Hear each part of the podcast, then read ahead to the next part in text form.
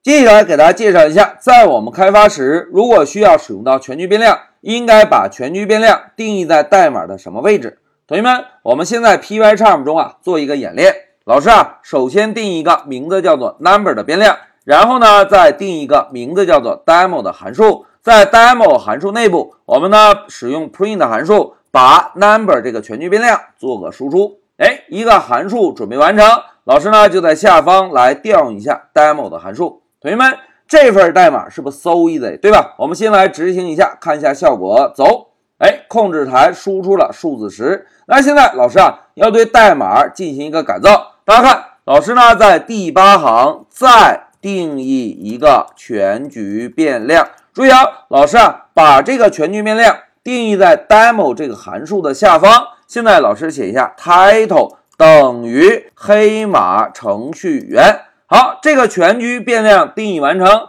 老师再把光标切换到 demo 函数内部，同样使用 print 函数。我们来尝试一下，能否把 title 做个输出？哎，同学们看，老师在敲 title 的时候，Pycharm 是有智能提示的，对吧？那现在我们来运行一下程序，看看程序能不能正常执行。走，哎，同学们看，黑马程序员同样能够正常输出，对吧？那现在让我们简单梳理一下这个代码结构。大家看，Python 的程序从上向下顺序执行，执行到第一行，发现有一个 number 的全局变量，然后再继续向下执行，执行到第四行，发现定义了一个 demo 的函数，但是并不会立即执行，对吧？那继续向下执行，来到第十行，大家看，第十行又定义了一个全局变量，那继续向下执行到第十二行，来调用 demo 的函数，同学们看。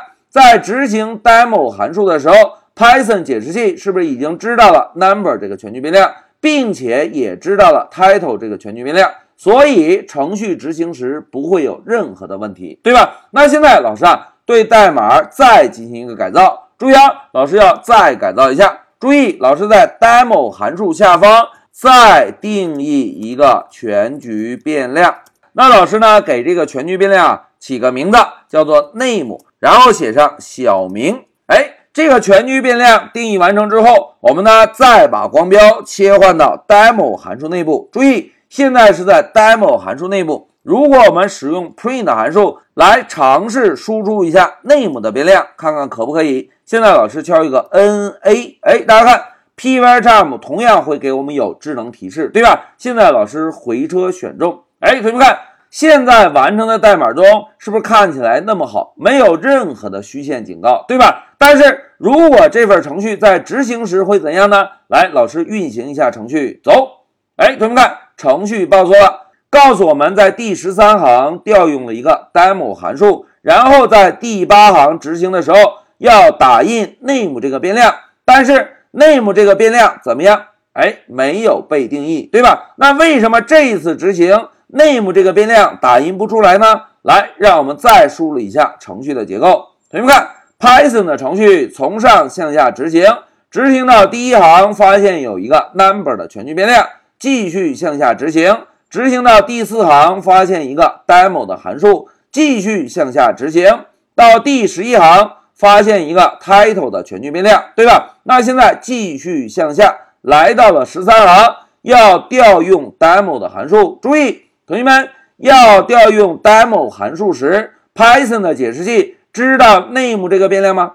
哎，还不知道，对吧？因为我们还没有执行到下方的代码，所以这个时候在调用 demo 函数的时候，在 demo 函数执行时，可以把 number 和 title 打印出来，但是在打印到 name 的时候怎么样？哎。在打印到 name 的时候，程序就会报错了，对吧？来，让我们再执行一遍，确认一下结果。走，同学们看，程序报错了。如果老师向上滚动，大家看，数字十和黑马程序员都能够输出，但是在执行到第八行的时候，要想打印 name 这个变量，程序是不是就报错了？哎，这个就是定义全局变量时需要注意的一个事项。那现在老师啊，把光标放在第一行。要郑重写一个注释，老师写一下：注意，在开发时应该把模块中的所有全局变量定义在哪里呢？哎，定义在所有函数上方。为什么要这样做呢？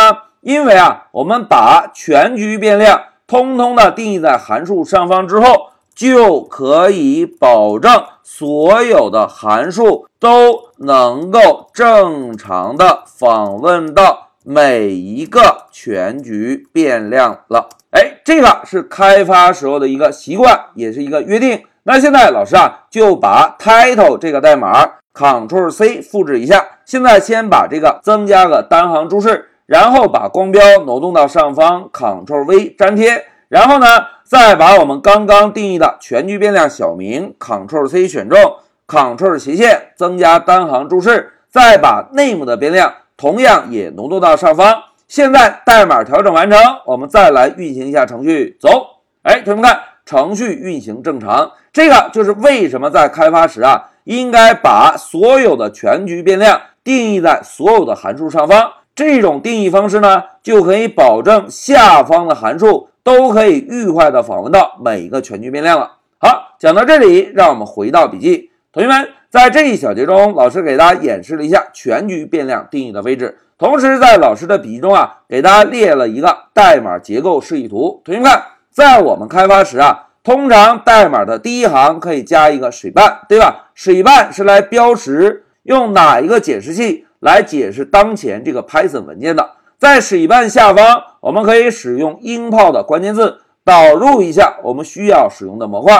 只有导入之后，在下方的任意位置，我们是不是都可以快乐的使用模块中提供的工具了，对吧？然后呢，在音炮的指令下方，我们就来定义全局变量。全局变量定义完成，我们呢就可以在函数中快乐的使用这些全局变量了。那大家看最后一块是什么？哎，最后一块才是我们真正要执行的代码。只有上面模块导入了，全局变量定义了，函数都定义好了，要执行的代码是不是才能够快乐的执行？哎，同学们，这个是我们在编写 Python 程序时应该养成的一个习惯：先使用水半，再使用 import，然后是全局变量，然后是函数定义。所有准备工作做完之后，再来编写要执行的代码。一定记住哦，全局变量应该放在函数定义的上方。